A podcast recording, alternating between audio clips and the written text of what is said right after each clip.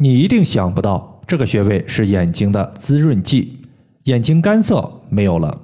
大家好，我是冯明宇。有位朋友他说，我最近去医院检查出了干眼症，用了很多进口的眼药水都不管用。你觉得我应该怎么办呢？或者有没有什么好的建议和治疗方法？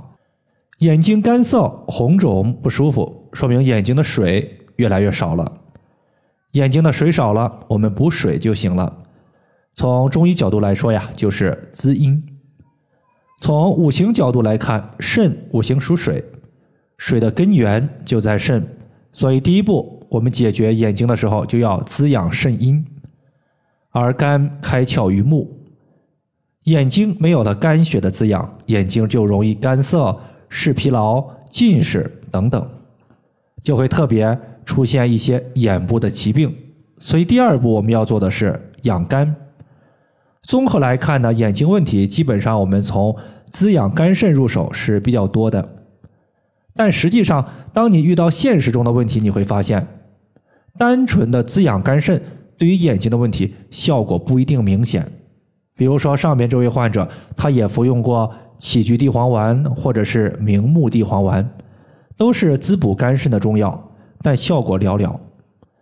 主要原因就在于这类患者他往往有一些附属性的症状，比如说阳虚症状。上面的这位患者，他平时呢就畏寒怕冷特别多，夏天别人都是穿短袖。他整个夏天都是穿着长袖度过的。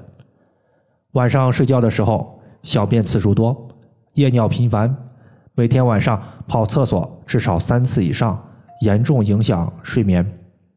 甚至呢，他说有一回跑步的时候出现了漏尿的问题，特别的尴尬。这说明这个患者他实际上有阳气虚弱的情况，因为气它有固涩的作用。气固定不住体内的水液，就会出现频繁的小便过多以及遗尿的问题。那么眼睛补水，它也是一样的。大家都知道，眼睛需要水分来滋养，但是这个水分呢，它需要在体内阳气的推动下，才能够变成水蒸气，然后像热气一样向上飘到我们的眼睛。就好比说，用火能够把水给烧开。水烧开后，水蒸气就会向上飘着走。为了能够把水蒸气蒸发成水气，就必须啊大量的补阳气。这个时候推荐关元穴。关元穴是元气的关卡，关卡一开，阳气瞬间就充满了我们的身体。我们不仅能够感觉到温暖，阳气的蒸腾，津液才能够气化。并且，上承于眼睛，保持眼睛的水润不干涩。关元穴在肚脐下三寸的位置。第二点就是阳气不足，身体之中的水分就不能正常的输送，这些水分会滞留在体内，形成湿气。虽然说身体之中的水液、津液它是有营养价值的，可以起到润泽的作用，但是湿气它是没有价值的。反而会给身体增添麻烦，让我们身体正常的水分无法正常的运输。有道是脾主运化，可以把体内多余的水湿排出体外。这个时候呢，我们会用到三阴交穴。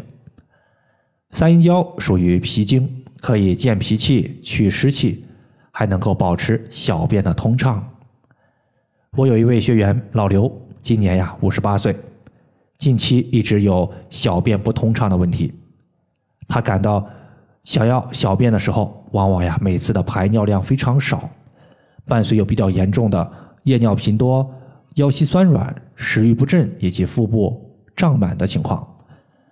我看了他的舌苔之后，发现舌苔淡白，明显阳气不足。我估计啊是肾气不足、膀胱气化失约所导致的。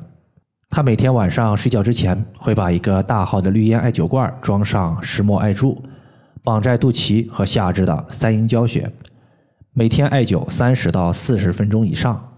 现在呢，经过一个多星期的艾灸，老刘的小便不畅症状得到了明显的缓解。可见三阴交穴祛湿气的效果是非常明显的。这个穴位在足内踝的最高点往上三寸的位置。体内湿气重的朋友啊，他还会常常感觉到口干舌燥，这属于是体内的津液无法向上输送的一个原因。通过艾灸关元和三阴交，许多朋友能明显感觉到口腔慢慢变得湿润，解决了我们口干的问题。同时呢，它也能够滋润眼睛，因此这两组穴位啊，我们把它称之为眼睛的滋润剂。如果你的眼睛干涩较为明显，也可以考虑呢，把枸杞子和菊花煮水，利用煮出来的蒸汽熏敷我们的眼睛，这样做能够直接滋润眼睛。但是要注意，如果你的时间比较紧张，也可以考虑呢，在晚上睡觉前贴敷蒸汽眼贴。也能够达到类似的一个熏蒸效果，可以保持水蒸气的熏敷三十分钟左右。以上就是我们今天所要分享的主要内容。如果大家还有所不明白的，可以关注我的公众账号“冯明宇艾灸”，姓冯的冯，名字的名，下雨的雨。感谢大家的收听，我们下期节目再见。